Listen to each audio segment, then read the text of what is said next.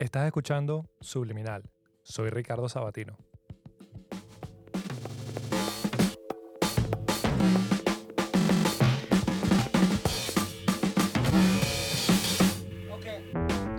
Hace unos días estaba hablando con un amigo con el que siempre hablo sobre política y, y estábamos comentando que vimos un anuncio en YouTube que nos pareció muy raro.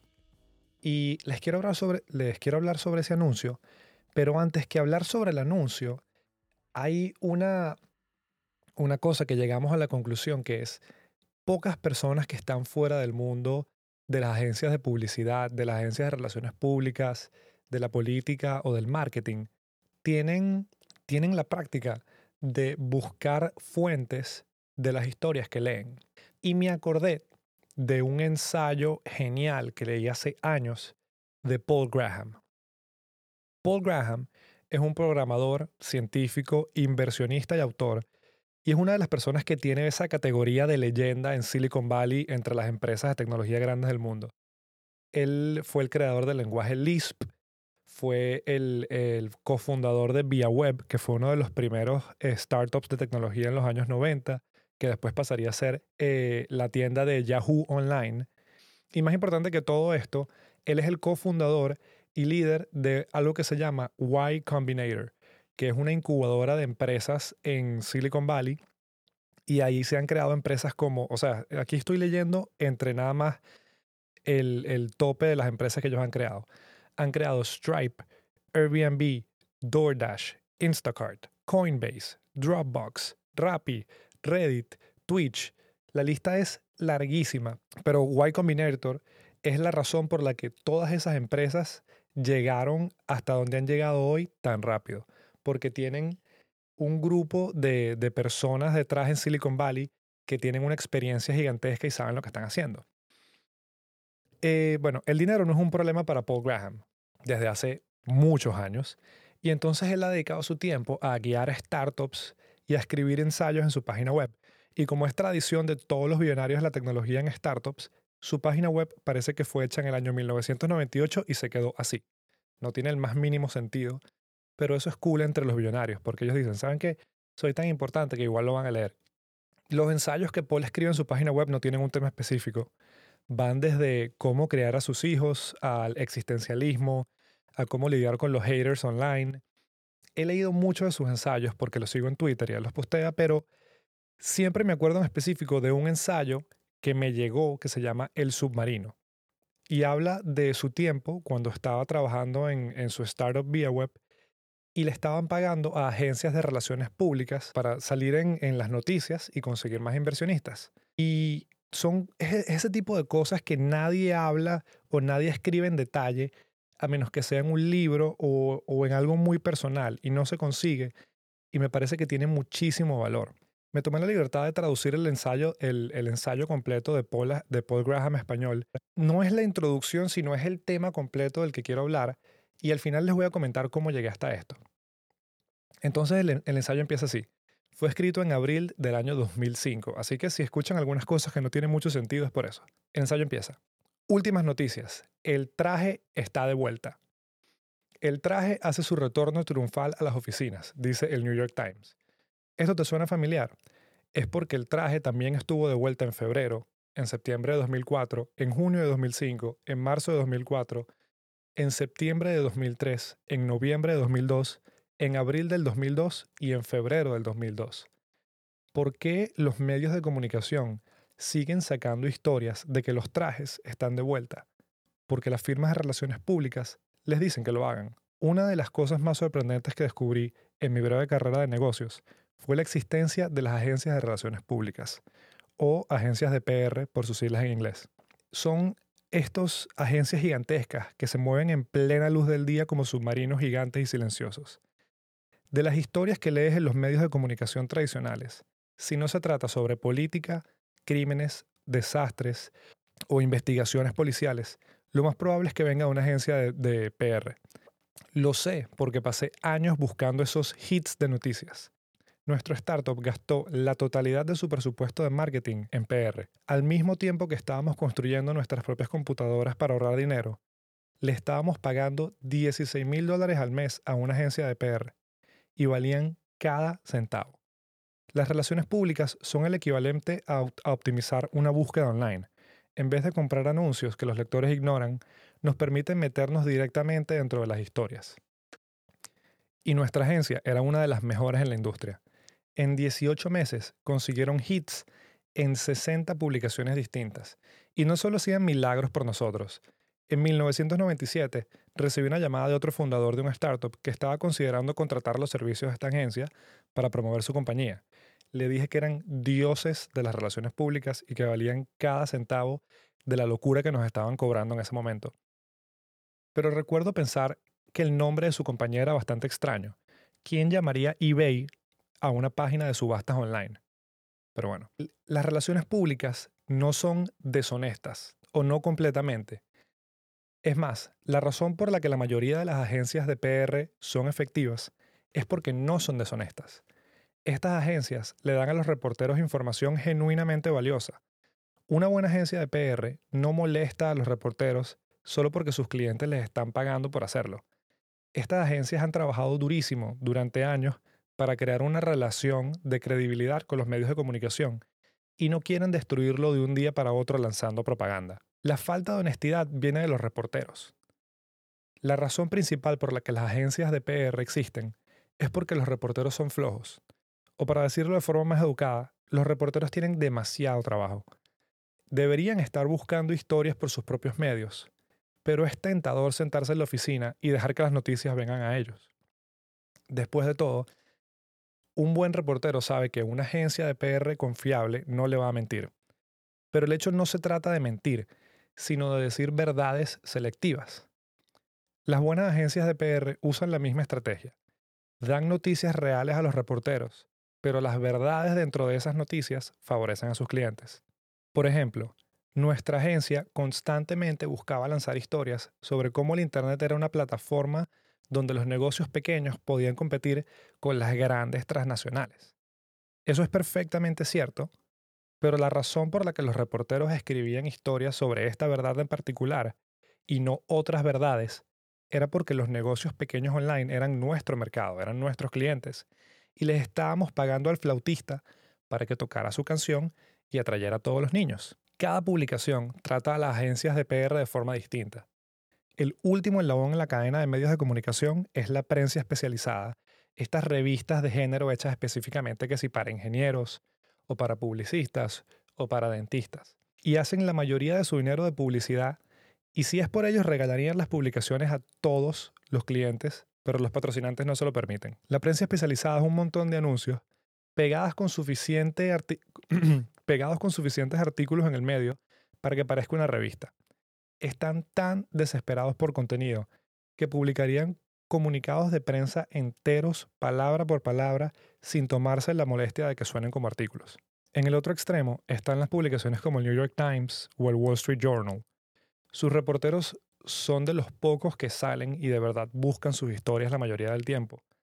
Escuchan lo que las agencias de PR les quieren dar, pero siempre con un sano escepticismo. Nuestra empresa logró hits en casi todas las publicaciones más grandes del mundo, excepto en el New York Times, o por lo menos en la edición impresa. Pero el punto débil de los mejores reporteros no es flojera, sino vanidad. A ellos no les das historias, tienes que acercarte a ellos como si fueras un microbio dentro de su gran microscopio de la verdad y hacerles creer que la historia que quieres darles es algo que se les ocurrió a ellos mismos. Nuestro mejor hit de PR fue un trabajo en dos partes. Habíamos estimado, basado en una matemática bastante informal, que habían unas 5.000 tiendas online en el momento en el que estábamos nosotros buscando buscar clientes en Internet. Conseguimos que un periódico publicara este número, lo cual parecía como un dato bastante neutral, pero una vez que ese número está publicado, se vuelve un dato que podíamos usar como base en otras publicaciones. Y al decir que teníamos más de 100 usuarios dentro de nuestra plataforma, automáticamente teníamos más del 20% de todo el mercado online dentro de nuestro servicio. Esto es verdad a grandes rasgos, sí. De verdad teníamos una parte importante del mercado online y 5.000 tiendas era la mejor aproximación que podíamos llegar a un número real. Pero la forma como la, em, como la historia apareció en la prensa sonaba como una estadística sólida y comprobada. Y a los reporteros no hay nada que les guste más que un dato estadístico sólido y comprobado. Por ejemplo, muchas de las historias sobre la condena de Jeremy Jane, que en los años 90 fue una de las primeras personas que fue a la cárcel por crímenes online, decía que era uno de los 10 peores spammers de todo el Internet, creadores de spam. Este dato salió en una lista dentro de una página que se llamaba Spamhaus, quienes admitieron que no era más que una aproximación. James producía muchísimo spam, sí, pero los reporteros no quieren utilizar términos vagos como que productor de mucho spam. Quieren oraciones grandes que tengan fuerza como top 10 del planeta. Y las agencias de PR les dan eso que están buscando. Usar trajes, nos dicen, nos hará hasta 3.6% más productivos. Hay un camino, pero hay un camino donde el trabajo de las agencias de relaciones públicas se vuelve ambiguo. Y es cuando necesitan generar ruido, entre comillas, de algo que está surgiendo. Normalmente esto sucede porque le dan la misma historia a varias publicaciones al mismo tiempo. Y cuando los lectores ven la misma historia en lugares diferentes, llegan a la conclusión de que hay una tendencia importante sucediendo en el ambiente, que es exactamente lo que queremos que piensen los lectores. Por ejemplo, cuando Windows 95 salió al mercado, habían colas gigantescas afuera de las tiendas a medianoche para comprar las primeras copias, pero ninguna de estas personas hubieran estado ahí si una agencia no hubiera generado ese ruido y esas ganas de ser el primero a estar en la línea. No sé si algunas agencias se han dado cuenta de esto, pero el Internet ha hecho posible rastrear el trabajo que hacen. Si buscas frases obvias dentro de un artículo, encontrarás los distintos esfuerzos que una agencia ha hecho a través de los años para promover los trajes. Por ejemplo, Reuters creó un artículo publicado en septiembre del 2004 por USA Today con el título El traje volvió. Los artículos de tendencia como estos son creados por agencias de relaciones públicas la mayoría de las veces. Y cuando sabes cómo leerlos, es bastante sencillo encontrar quién es el cliente. En este caso, la agencia de PR busca uno o más expertos para hablar sobre el tema en general. En este caso hablamos de el director creativo de la revista GQ, el director creativo de la, de la marca Smith Barney y un escritor del grupo NDP. Eh, aquí un paréntesis, no tengo ni idea qué es el grupo NDP, pero voy a asumir que tiene que ver con modas. Y cuando los expertos terminan de hablar y la audiencia está esperando una respuesta para cómo entrar en esta tendencia, es donde viene a brillar el cliente. En este caso, la marca The Men's Warehouse. No es sorpresa, considerando que The Men's Warehouse lanzó una campaña publicitaria en aquel momento que el eslogan decía, el traje está de vuelta. Y eso es un hit de prensa a nivel estratosférico. Un artículo de prensa dentro del New York Times que el título es el mismo que el eslogan de tu campaña publicitaria. Vale todo el dinero del mundo. Pero el secreto para encontrar otros hits de prensa que vienen de la misma agencia es darse cuenta que todos empiezan con el mismo documento base. Al buscar las frases claves y los nombres de los expertos, historias que varían en narrativa, pero no en contenido, es sencillo. Hay un artículo de el Boston Globe que lee Los viernes casuales están out, los trajes están in, escrito por Diane E. Lewis, que de coincidencia tiene uno de los contactos de prensa más cercanos al director creativo de GQ. Después está un artículo escrito por Mary Caitlin Flynn de US News and World Report que empieza Adiós a los jeans rotos y a las camisetas, el traje está de vuelta. Casualmente, también es uno de los contactos de prensa más citados por el director creativo de GQ. El mundo de la prensa, al igual que el mundo de la academia, al igual que el mundo de la política y al igual que todas las empresas, son un grupo de personas que se conocen y buscan información con personas conocidas. Y después de pasar años cazando hits de prensa, ahora es imposible leer la prensa sin reconocer las historias por lo que son, hits. Pero antes de contratar a una agencia, no tenía idea de dónde salían todos estos artículos. Entendía que todos eran una mierda, pero no entendían por qué. ¿De dónde sale esto? ¿Recuerdan esos ejercicios de comprensión lectora que hiciste en el colegio? Donde veías un escrito y te preguntabas cuáles eran las verdades que el, autor quería contar entre líneas. Bueno, si de verdad quieres ser un buen lector crítico, tienes que tomar un paso aún más atrás y no solo preguntarte si el autor está diciendo la verdad o qué verdad quiere decir, sino por qué está escribiendo sobre este tema para empezar. En Internet, la respuesta suele ser simple. La mayoría de las personas escriben por la simple razón de que quieren escribir. no puedes encontrar la misma huella digital de las agencias en todos los artículos o en todos los blogs. Y es parte de las razones por las que muchas personas confían más en blog posts que en artículos del New York Times o de Business Weekly. Hace poco estaba hablando con un amigo que trabaja para un periódico grande y él piensa que los medios impresos están muriendo y que gran parte de la compañía está en negación. Ellos piensan que es algo cíclico, dijo, pero yo le dije que es algo estructural. En otras palabras, los lectores se van y no vuelven. ¿Por qué? Creo que es porque lo que leen en Internet suena más honesto. Imagina qué fuera de lugar sería leer esto en un blog.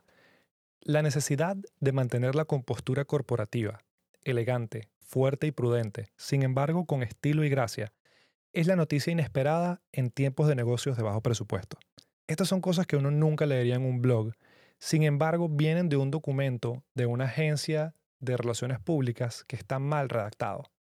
Los artículos de Internet tienen muchos problemas, pero el tono es más auténtico.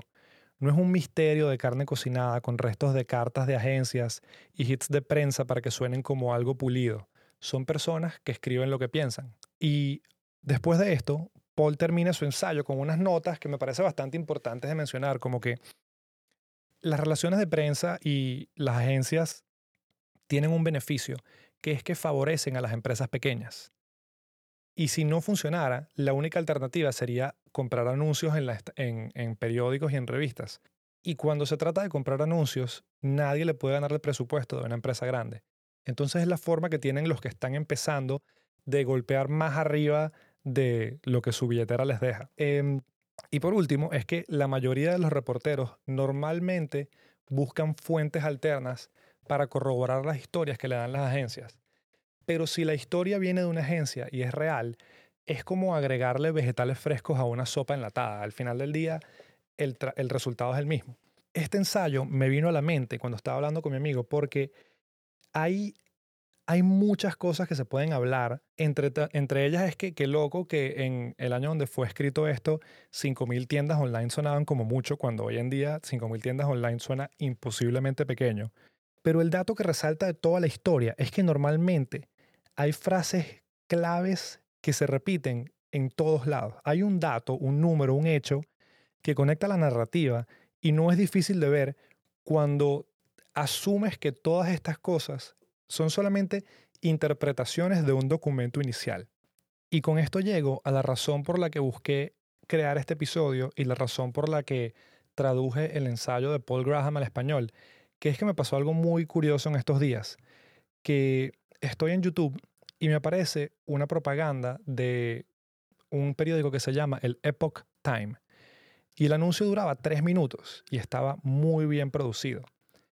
Después de que pasas un tiempo trabajando en medios y en publicidad y en marketing, tú te das cuenta cuando una publicación tiene buen presupuesto.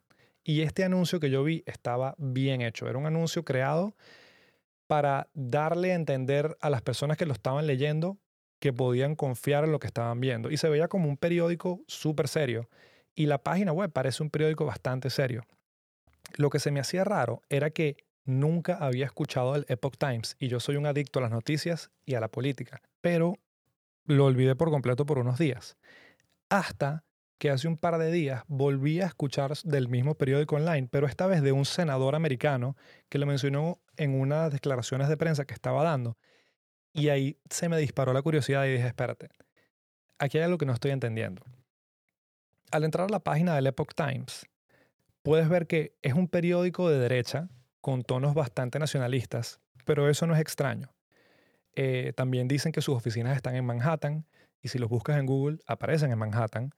Y si entras a la página web se ve como un periódico serio, se ve como que un New York Times, pero con, con un tono distinto después de buscar en Internet quiénes eran los fundadores del Epoch Times, no fue nada difícil encontrar que fue fundada por un movimiento de ultraderecha llamado Falun Gong, que es una organización china anticomunista con, con tonos bien extraños.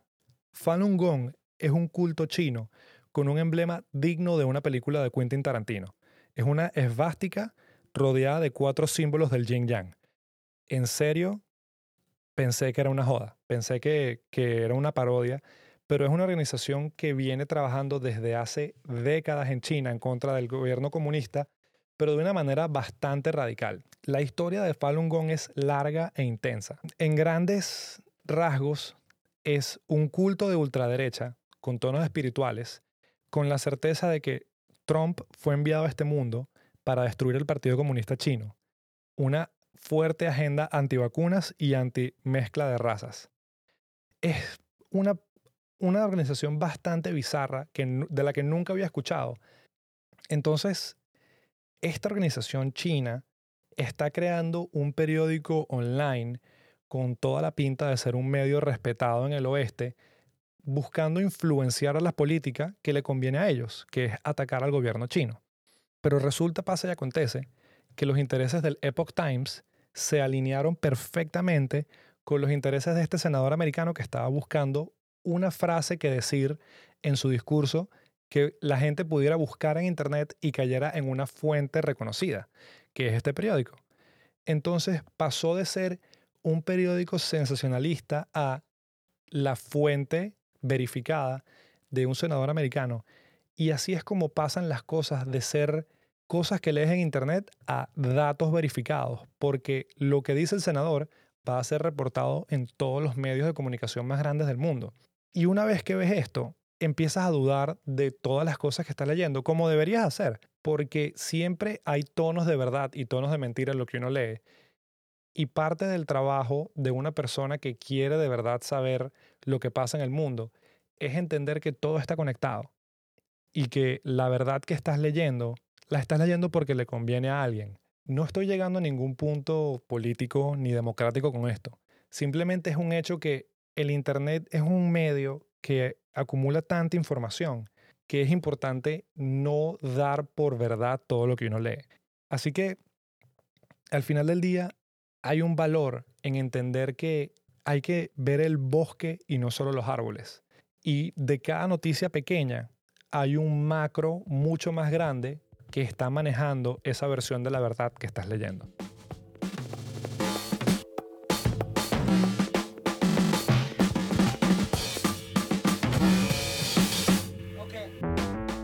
Para saber más sobre todo lo que menciono en los episodios, cosas que no llegan a los episodios, emails especiales que salen solamente a las personas que están suscritas a la página web, entra a podcastsubliminal.com donde podrás suscribirte a la lista de correos o también puedes simplemente seguirlo en Twitter como podsubliminal. Gracias por escuchar el episodio y nos vemos en la próxima.